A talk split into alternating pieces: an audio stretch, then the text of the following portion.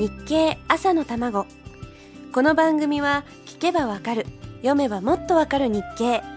日本経済新聞がお送りします。おはようございます。林さやかです。11月です。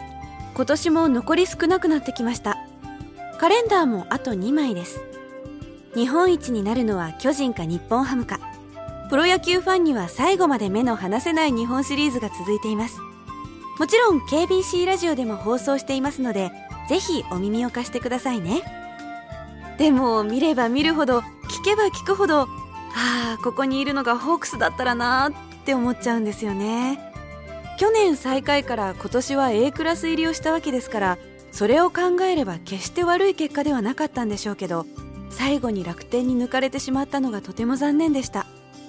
せめて2位になってクライマックスシリーズの第1ステージを福岡でやれてたらって思ってしまいますよね。未だに。札幌市にあります北海道未来総合研究所というところの試算によりますと今年1年に北海道日本ハムが北海道にもたらした経済効果は最大で280億円以上になるそうです。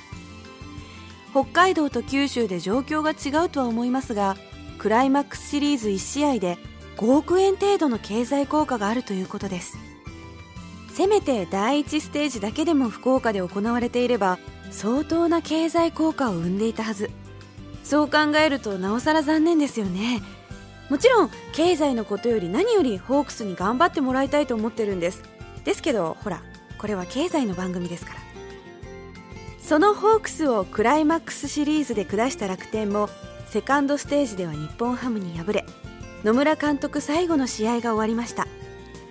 シーズン終盤から監督の解任問題で揺れた楽天でしたが最後の試合が終わった後楽天と日本ハムの選手が一緒になって野村監督を胴上げしていた姿を見るといいなぁと思いました。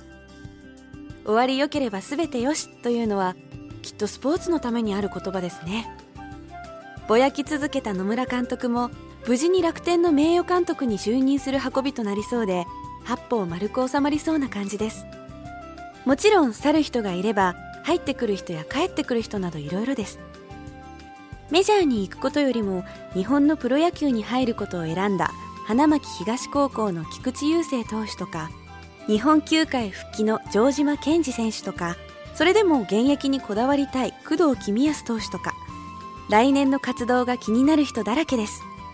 私たちも頑張らなきゃいけませんね。さあそれではまた続きは明日のこの時間です。